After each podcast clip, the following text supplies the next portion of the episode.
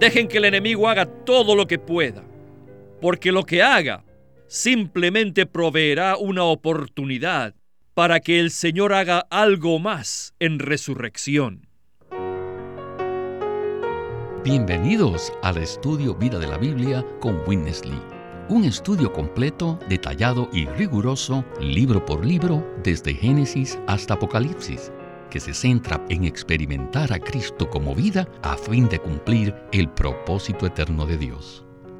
Pueden escuchar gratuitamente todos los programas radiales del Estudio Vida o leer en línea los libros del Estudio Vida en nuestra página de internet radiolsm.com. Una vez más, radiolsm.com. La lectura bíblica del día de hoy está en Juan capítulo 2, del versículo 13 al versículo 17, y dice así. Estaba cerca la Pascua de los judíos, y subió Jesús a Jerusalén. Y halló en el templo a los que vendían bueyes, ovejas y palomas, y a los cambistas allí sentados. Y haciendo un azote de cuerdas, echó fuera del templo a todos, y las ovejas y los bueyes, y esparció las monedas de los cambistas, y volcó las mesas. Y dijo a los que vendían palomas, Quitad de aquí esto, y no hagáis de la casa de mi padre casa de mercado. Entonces se acordaron sus discípulos que está escrito, El celo de tu casa me consumirá. La semana pasada, el hermano Lee nos habló del capítulo 2 del Evangelio de Juan, revelando el principio de vida, que es cambiar la muerte en vida. El día de hoy, el hermano Lee hablará de la segunda parte del capítulo 2 de Juan, que muestra el propósito de vida, que es edificar la casa de Dios.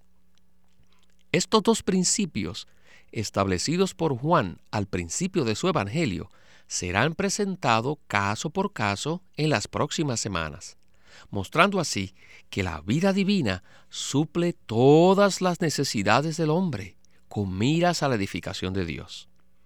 Después tendremos un tiempo con el hermano Sterling para conversar acerca del mensaje de hoy. Bienvenido al programa, hermano Sterling. Nos da mucho gusto tenerle aquí. Gracias. Es un placer estar de nuevo con ustedes. Y ahora, antes de empezar el mensaje, queremos pedirle, hermano Sterling, que nos haga un resumen de lo que hemos oído en los programas anteriores. Pues, hasta ahora hemos visto que en el versículo 1 el verbo era con Dios. Y este verbo es la explicación, la definición y la expresión de Dios. Esto quiere decir que el verbo es Dios explicado, definido y expresado. Luego vimos que todo llegó a existir a través del hablar de Dios. En los primeros 13 versículos vemos que el punto principal es la vida, pero no queremos olvidarnos de que el punto principal del Evangelio de Juan es vida y edificación. Cristo es la vida y la iglesia es la edificación. Luego, en el capítulo 2, vimos la historia de las bodas de Caná, donde Jesús cambió el agua a vino. Gracias, hermano. Comencemos el mensaje de hoy. En el cambiar el agua a vino, vimos que esto mostraba el principio de vida, que es el cambiar la muerte a vida. Ahora, en la purificación del templo, podemos ver la meta, el propósito de la vida, que es el edificar la casa de Dios. Esta sección de la palabra es bien corta, pero tiene dos aspectos muy significativos. El primero es la purificación y el segundo es el de la edificación. Con el templo de Dios existe la necesidad de estos dos aspectos, la purificación y la edificación. Satanás, el enemigo de Dios, siempre trata de hacer dos cosas para dañar o para frustrar el templo de Dios. Primero, él trata de contaminarlo, ensuciarlo con muchas cosas pecaminosas. Esta es la razón por la cual La casa de Dios necesita la purificación. Y número dos, Satanás, el enemigo de Dios, siempre trata de dañar, de derribar el templo de Dios. Hoy día es lo mismo con la vida de la iglesia. Satanás siempre trata de atrapar la vida de la iglesia. ¿Pero para qué? A fin de contaminarla, de ensuciarla con muchas cosas mundanas y pecaminosas. Y también Satanás siempre tratará de dañar, si es posible, de derribar la vida de la iglesia. Donde quiera que haya una iglesia local establecida, les digo que Satanás estará muy ocupado, primeramente tratando de entrar para ensuciarla. Pero esta mañana, déjenme alentarlos. Si la iglesia en la que están ustedes ha sido contaminada, no deben desanimarse. Ustedes tienen que decir, Señor, esta es tu hora. Señor, ahora es tu tiempo. Señor, tú tienes que venir a mi iglesia. La contaminación de Satanás solo trae tu purificación. Yo preferiría tener una iglesia que ha sido purificada por el Señor Jesús. ¿No creen ustedes esto? Pero mi punto principal el día de hoy no está en esto, sino en el derribar. Porque Satanás no solo está ocupado en ensuciar la iglesia, sino que también quiere derribar la iglesia. Esta es la meta de Satanás. Observen esta porción de la Biblia. El Señor Jesús les dijo a los que se oponían, destruid este templo, y en tres días lo levantaré. Ellos no entendieron lo que el Señor Jesús les dijo. ¿Qué significaba esto? Lo que el Señor Jesús les decía a aquellos opositores era, ustedes me podrán matar, Ustedes podrán matar mi cuerpo en la cruz, pero yo les digo que lo levantaré en tres días. En el Nuevo Testamento tenemos dos aspectos de la resurrección del Señor. Por un lado, dice que Dios lo levantó de entre los muertos, pero por otro lado, dice que Él resucitó por sí mismo. El hecho fue que Dios lo resucitó o que Él solo resucitó. En el Evangelio de Lucas necesitamos darnos cuenta que Lucas es un evangelio que muestra que el Señor Jesús es el Salvador, que fue sacrificado por nuestros pecados. Así que allí Él necesitaba que Dios lo resucitara. ¿Ven esto? Pero en el Evangelio de Juan es diferente. En el Evangelio de Juan no es que el Señor fue inmolado como un sacrificio por los pecados, sino que en Juan él mismo dio su vida. Es como si dijese, yo entré en la muerte y salí de ella. En cierto sentido, ustedes me mataron, pero desde mi punto de vista, yo entré en la muerte y me pasé por la muerte. Fui a darme una vuelta y mirar el paisaje por allí y salí de la muerte. Y Él entró en la muerte de esa forma. Así que Jesús entró en la muerte de una forma voluntaria. Hagamos una pausa para comentar acerca de este gran punto que el hermano Lee ha hecho.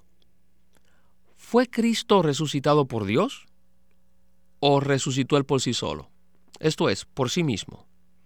Las escrituras parecen indicar ambos puntos. En Lucas se presenta a Cristo como el hombre perfecto para ser el Salvador del mundo.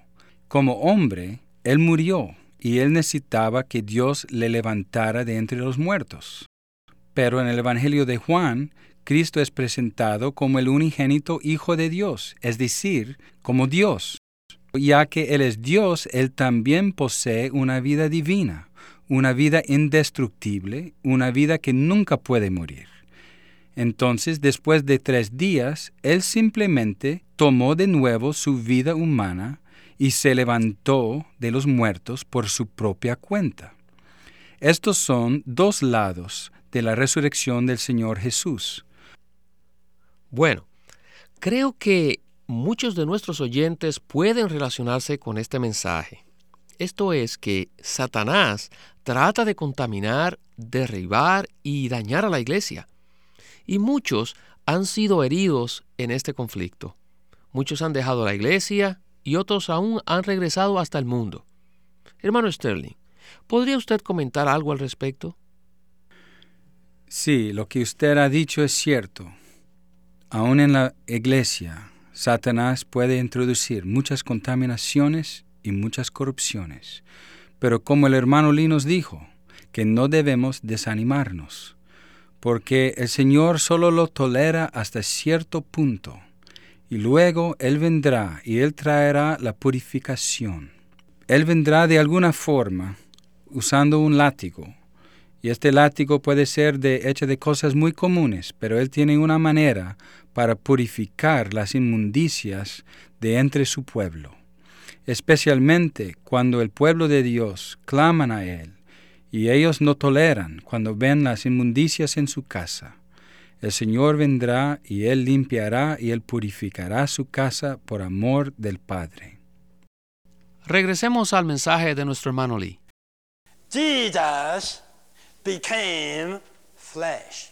Jesús se hizo carne, tomando un cuerpo físico, poniéndose este cuerpo físico sobre sí mismo.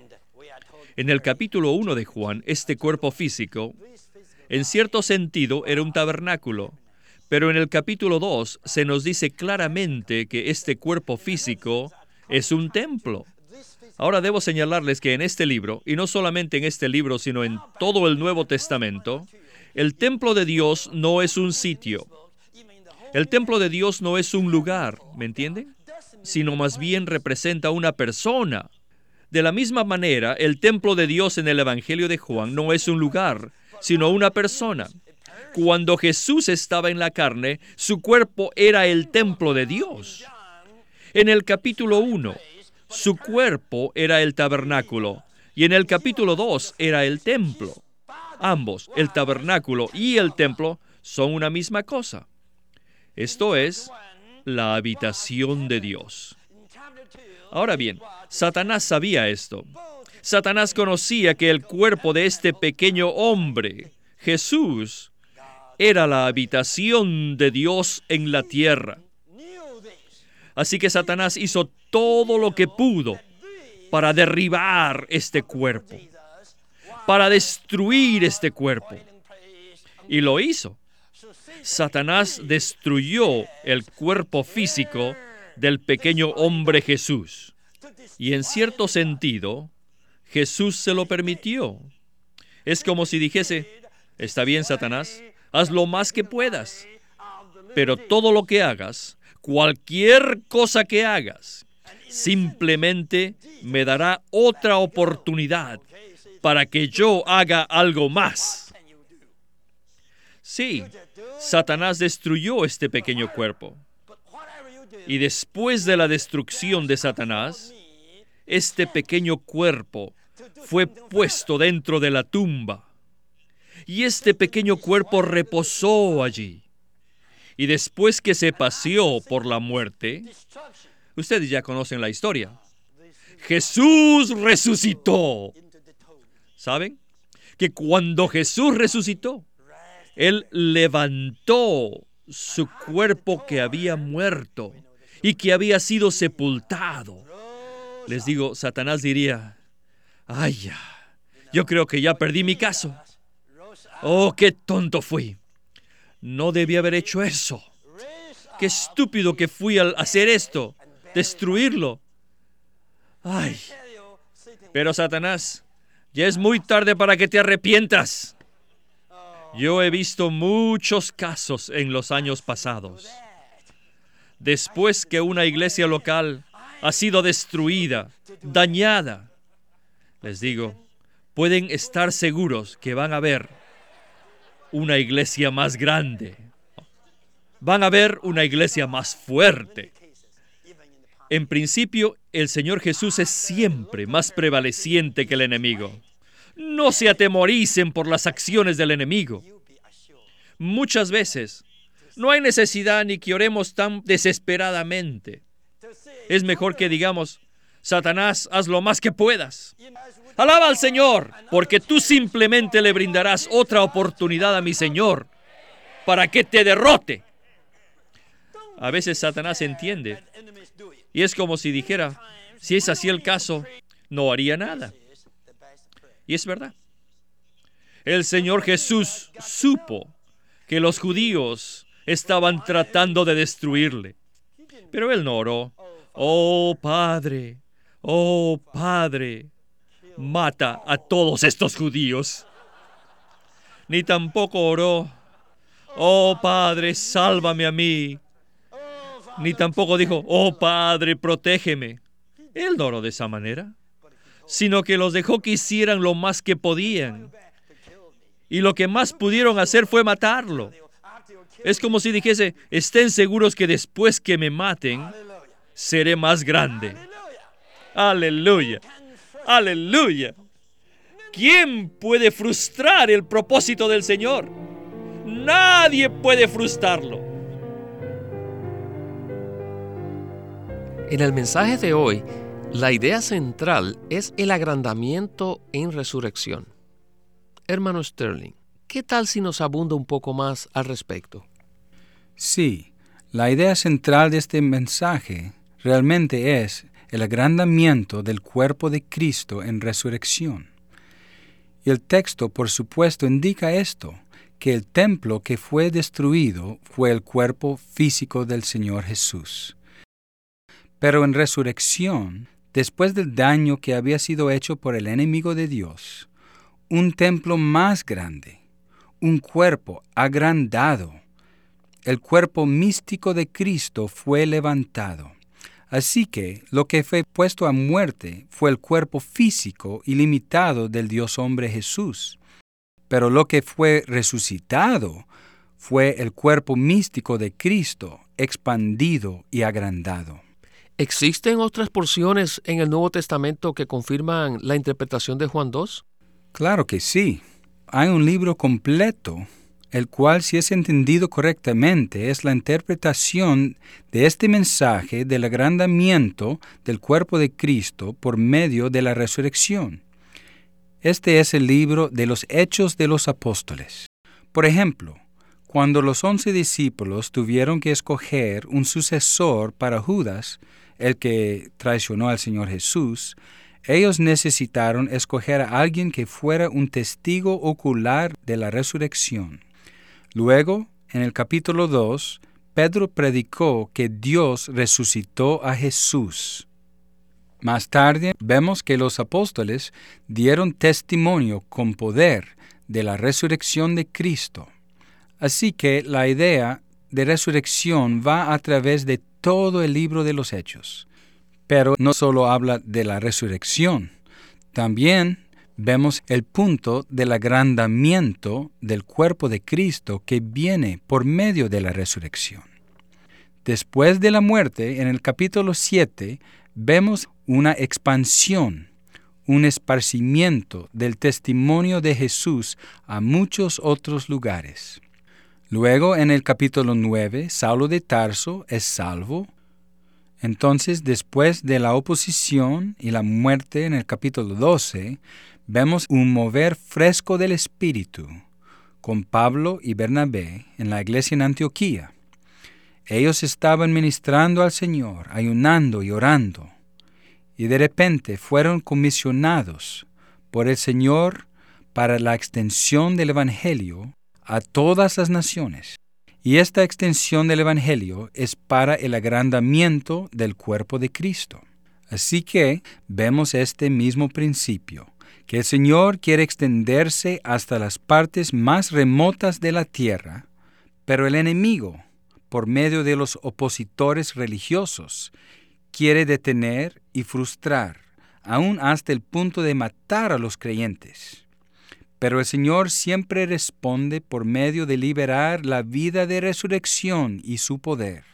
Y después de la persecución hay un testimonio más grande del que hubo antes. Así que, a través de todo el libro de los Hechos, vemos la resurrección, la oposición y la intención de Satanás de destruir a la iglesia. Pero también vemos el agrandamiento del testimonio de Jesús por medio del poder de su resurrección. Muchas gracias, hermano Sterling. ¿Qué tal si volvemos al mensaje? Cuanto más trata de hacer el enemigo, más oportunidades le ofrece al Señor de hacer algo más. Lo que hace el Señor es siempre en resurrección. En tres días yo lo edificaré. Esto significa en resurrección.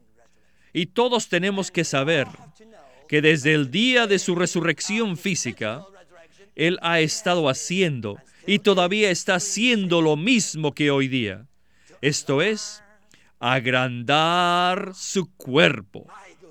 ¡Qué cuerpo tan inmenso tiene hoy Cristo en su resurrección! Aquel pequeño cuerpo, matado por los judíos, no pesaba más de 200 libras. ¿Ustedes saben qué grande es el cuerpo de Cristo hoy? Vaya, un cuerpo inmenso. Y el Señor todavía lo está edificando. Y el Señor está listo, esperando que Satanás lo ayude. Dejen que el enemigo haga lo que pueda.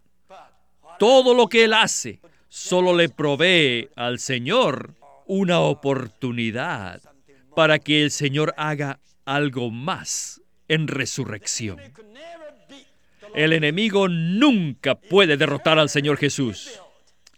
Aún la iglesia que Él edificó, las puertas del Hades nunca pueden prevalecer en contra de la iglesia edificada. Y la iglesia todavía sigue adelante. Y la iglesia todavía está creciendo. Alabado sea Él. Dejen que el enemigo derrumbe. Nosotros veremos la victoria. Y veremos que el Señor Jesús no solamente está prevaleciendo, sino que también la iglesia está prevaleciendo. Destruid este cuerpo y yo lo levantaré en tres días. En su mensaje, el hermano Witness Lee hizo alusión a la palabra del Señor en Mateo 16 acerca de que las puertas del Hades no prevalecerán contra la iglesia. ¿Cómo se relaciona esto con el asunto del agrandamiento por medio de la resurrección? En Mateo 16, inmediatamente después de que Pedro confesó que Jesús era el Cristo, el Hijo del Dios viviente, el Señor Jesús mismo habló acerca de la iglesia. Él dijo, y a ti también te digo que sobre esta roca yo edificaré mi iglesia, y las puertas del Hades no prevalecerán en contra de ella. Primero el Señor habló acerca de mi iglesia, su iglesia. Luego Él indicó que las puertas del Hades de alguna manera iban a atacar a la iglesia. El Hades con sus puertas indican el poder de la muerte.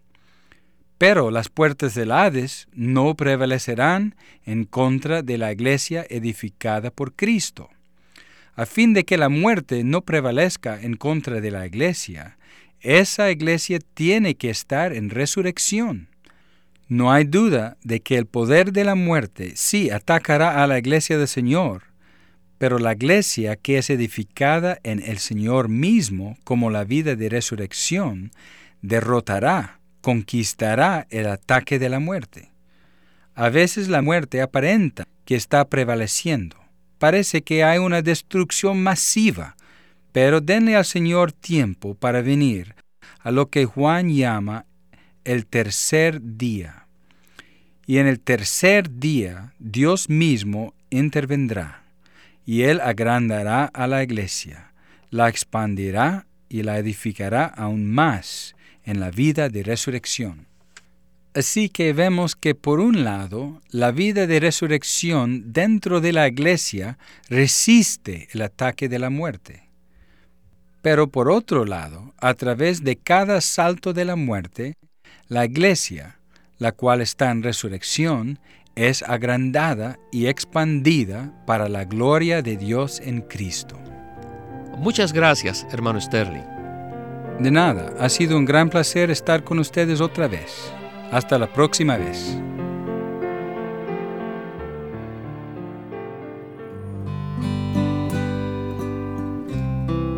Queremos presentarles el libro titulado La vida que vence por Watchman Nee. Antes de la publicación del conocido libro La vida cristiana normal, Watchman Nee publicó una serie de mensajes sobre la vida que vence en muchos aspectos estos mensajes son la base para la vida normal del cristiano. La vida que vence no es un llamado a alcanzar una medida extraordinaria de espiritualidad, sino a ser normal. Un llamado a seguir la vida que está escondida con Cristo en Dios. El llamado repercute dentro de los creyentes, quienes pese a su aguda sensibilidad a sus debilidades, perciben un llamado interno a vencer. En la vida que vence, Watchman Nee presenta los problemas que asedian a los cristianos que buscan más de Dios. Apoyándose en la palabra de Dios, él examina la condición derrotada de los creyentes y presenta una revelación del Cristo victorioso y vencedor, a fin de conducir al lector a experimentar la victoria de Cristo de una forma personal y cotidiana. La vida que vence concuerda con la verdad, está llena de esperanza y lleva al lector a una consagración renovada. La vida que vence por Watchman Nee. Watchman Nee llegó a ser cristiano en la China continental en 1920, a los 17 años de edad, y ese mismo año comenzó a producir sus primeros escritos. En casi 30 años de ministerio se demostró claramente que él era un don especial que el Señor dio a su cuerpo con el fin de adelantar su obra en esta era.